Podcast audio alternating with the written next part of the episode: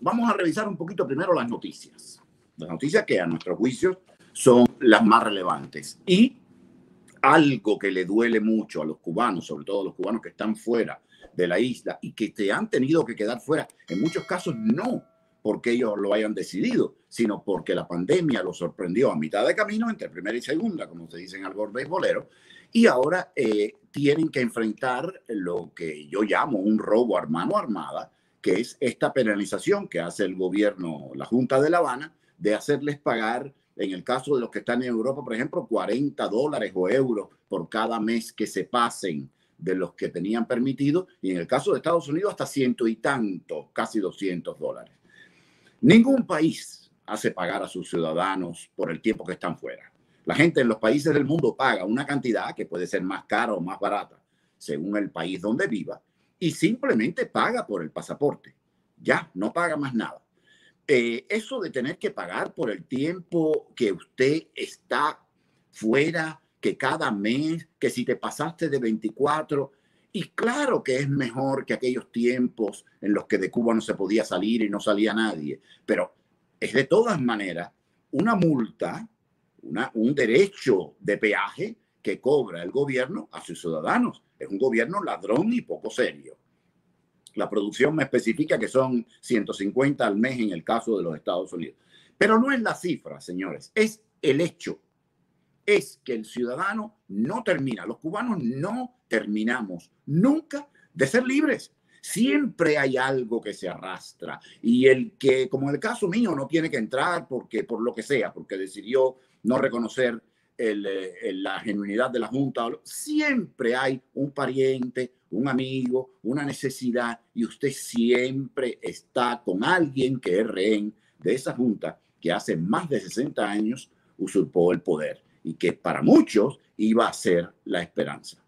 Entonces, eh, creo que este tema tenemos que seguirlo, tenemos que ver cómo se desarrolla y condenarlo. Hay una, en, en change.org, eh, hay varios cubanos que ya iniciaron una, una protesta y más que una protesta, están pidiéndole al gobierno y al Ministerio de Relaciones Exteriores que por favor que eliminen eh, esta, esta multa, como se puede llamar, debido a que no es culpa de ellos, es un problema de pandemia.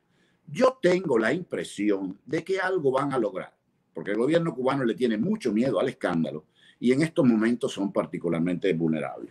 Lo que no quita que el hecho que un ciudadano tenga que pagar por el tiempo que está fuera de su casa es una explotación y que no, no, no es presentable en pleno siglo XXI. Y así todo, hace unos días, la Junta de La Habana fue electa junto con el Partido Comunista Chino y con Vladimir Putin a la Comisión de Derechos Humanos de las Naciones Unidas. Y después dicen que no, sigue pagando las Naciones Unidas para que nos condenen a nosotros Israel un día sí, el otro también. Bueno, vamos a la segunda noticia. El señor Víctor Alfonso, el creador de Yesapin, ustedes me tienen que perdonar porque yo no tengo el dominio que tiene Eliezer y que tienen los opositores y muchos compatriotas sobre los temas más actuales de la isla. Yo conozco, sé las cosas, la dinámica política y esto, pero eh, el día a día mm, ya yo llevo más tiempo fuera que lo que viví dentro. Entonces, lógicamente no logro dominar los temas, pero da la casualidad que esta Yesapin yo sé quién es. Y el creador de Yesapin, que había eh, pedido que le diera una carta al gobierno para presentarla a las autoridades americanas y por motivos de humanidad para tratamiento médico, porque por lo que parece tiene un padecimiento mm, muy raro que se da en el 1% de los enfermos de cáncer. Y el gobierno parece que al principio las autoridades no se lo quisieron dar. Eh, hubo una protesta, solicitudes y ya se la dieron. Entonces, algunos dicen, bueno, pero qué tibio, eh, gracias. Mire, señores, el objetivo de ese señor, todos no podemos ser luchadores y si bien eh, a, eso, a ese régimen hay que oponerse, todos no podemos ser luchadores. Y el objetivo primario de este muchacho, porque si es luchador y se muere, no nos sirve de nada.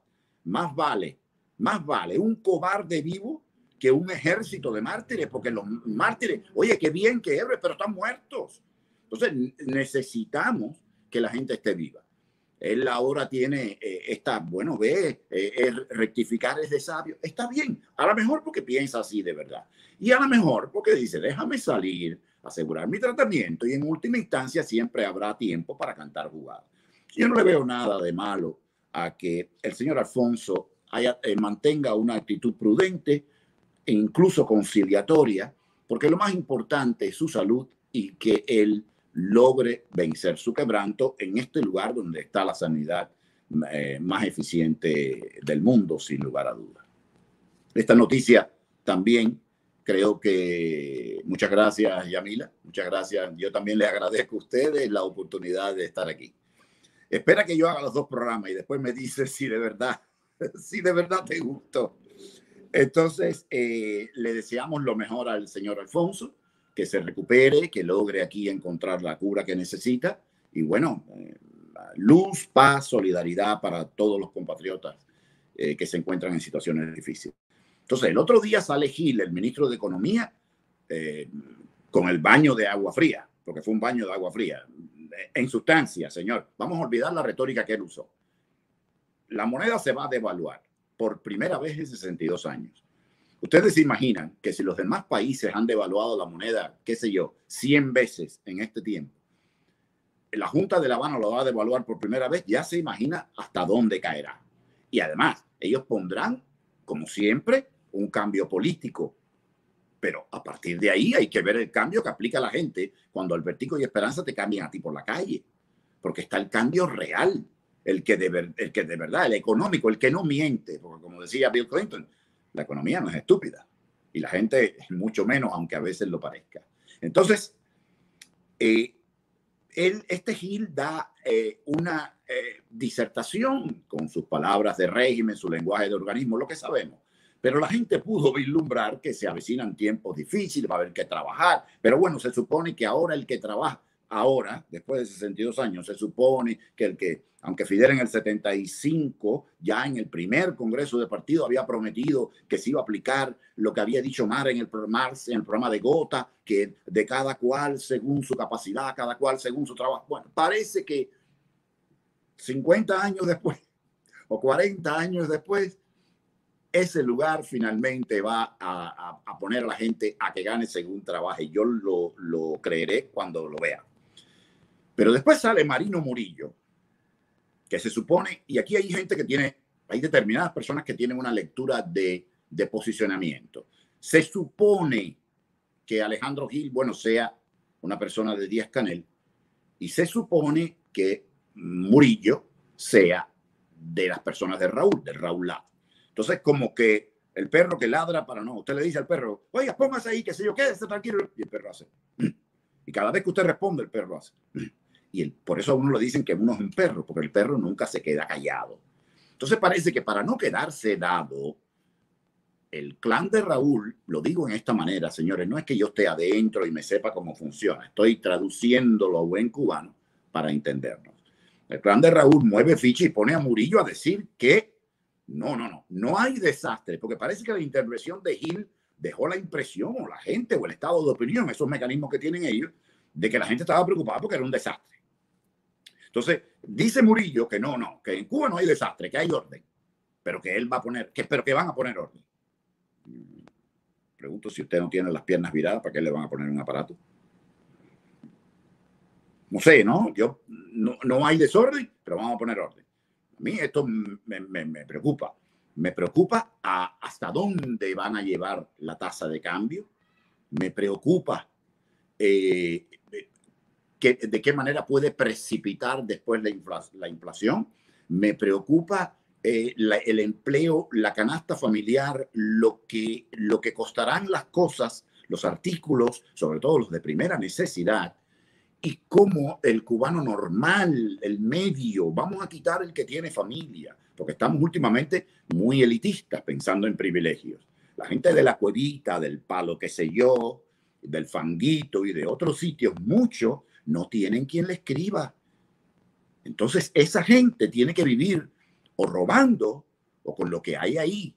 Y, la preocupación primaria debe ser por esa gente, no por los que tienen familia y mal que bien resuelven. Y en muchos casos están haciendo negocios y tienen su, su, cosa privadita o contrapropista, de la cual yo me alegro, pero no es el, el por ciento de la población, no es el cubano de a pie. Entonces, ¿hasta qué punto a esa persona le, será oneroso poder seguir viviendo? Porque además, en la medida en que las cosas arrecien, se va a hacer más difícil robar. En la medida en que si, esta, si, si los sicarios de la Junta deciden poner un poco de orden de verdad, entonces se hace más difícil robar. ¿Cómo van a remediar, cómo van a lograr esta famosa justa compensación los señores, la gente del pueblo, si se hace más difícil robar? Y como yo he dicho en otros espacios, paradójicamente o paradoxalmente, estos apretones de Trump, que quizás nunca pensó que iba a ocurrir, a mi juicio es lo único que puede llevar a la Junta a ceder un poquito y a darle un poquito de participación, si bien no en, en los mm, medios de producción fundamentales, por ejemplo, ser dueños de hoteles, de fábricas, de centrales azucareros, sí subir un poquito más la parada, no por nada, no porque hayan llegado a esa decisión, ellos siguen odiando que el pueblo sea autosuficiente, pero antes de que se les dé un estallido, que es lo que a ellos los tiene verdaderamente traumatizados, es probable, sobre todo si Trump sale reelecto, esto no es una trampa electoral, ¿eh? yo, tengo, yo tengo mis preferencias, pero de veras que no es una trampa electoral. Pero si Trump sale reelecto, la Junta no tiene, no tiene de dónde sacar por cuatro años más. Y en este caso, paradoxalmente, fíjense, no porque yo no estoy diciendo ahora que Trump sea la persona más inteligente, no, no, por los motivos que sea, en el peor de los escenarios y en la peor de las hipótesis, es posible que es cuando Albertico y Esperanza le den la bola por lo menos para pichar winning. Y ese no es el cambio que yo quiero para Cuba. Eso no es lo que yo quiero que ocurra en Cuba. Yo no quiero que a los cubanos los compren con un poco de dinero y unas botas de charol, como dice la canción del perrito chino. Pero aquí no se habla de lo que yo quiera. Mi deber, sobre todo para con ustedes, los que están dentro de la isla, es tratar de interpretar un poquito eh, eh, este galimatías, que es el experimento kafkiano que reina en Cuba, transmitírselo en palabras pobres y después que cada cual haga su Google y saque sus conclusiones. Sí, esto no es lo que quiera Albuquerque y no sé si es lo que quiera Eliezer, no lo sé. Esto es lo que pudiera ocurrir en modo irónico, que al hombre que le han criticado, mira, por tu culpa, por, por, por, por, poner más rígido el embargo, por ponerle sanciones al cangrejo y a la familia Castro, por tu culpa ellos se van a poner más duros y al final el pueblo va a sufrir más. Posiblemente pase lo contrario, no todo lo contrario. Ellos van a tratar de abrir única y exclusivamente lo que les permita sobrevivir y seguir robando para algún día, lo más lejano posible, largarse con su dinero a otros sitios. Es decir, no es que van a abrir mucho, no estoy diciendo que se vaya a resolver el problema, ni que va a ser como, ni que va a ser como queremos. Pero lo que sí estoy diciendo es que pudiera darse el escenario en el que, forzado por las circunstancias, el régimen la Junta de La Habana tenga que realizar alguna que otra maniobra que a algunos cubanos le dé un respiro y no necesariamente a hijos de papá, porque van a tener que ir más abajo. Para lograr que haya una, cierta derrama, se van a tener que acercar un poquito más al palo cagado, a la cuevita y, y al fanguito. Se van a tener que acercar más a los verdaderos Albertico y Esperanza porque dejándolo ahí arriba, entre los hijos de ellos y los que son del partido, eso no crea la derrama económica necesaria, ni los puestos de trabajo necesarios, ni la oferta necesaria para que el dinero que entre, sea mucho o sea poco, pueda circular, porque hay otro problema. Si ellos no tienen oferta, aunque de aquí le mandemos dinero, el dinero no circula, no va a las arcas del régimen se queda en el mercado negro y la explosión que tantos ellos temen, explosión o descontento, no estoy vaticinando nada, se puede, se puede dar. Por ahí dice Armando Díaz que están tratando de ganar tiempo. Claro, ellos ya saben que eso no da. Ellos están dispuestos a alargarse. Lo que no ahora, no como queremos nosotros. Ellos quieren que aquello dure lo más posible, seguir madurando las cuentas y llevarse, eh, perdóname, si tú te puedes llevar 10 millones, ¿por qué te vas a conformar con 3? Yo los entiendo. Nosotros somos los que los hemos dejado robar y la comunidad internacional y la, y la complicidad que existe en todas partes. Entonces, si tú puedes robarte medio mundo, no veo por qué te vas a confirmar, te vas a conformar con la mitad.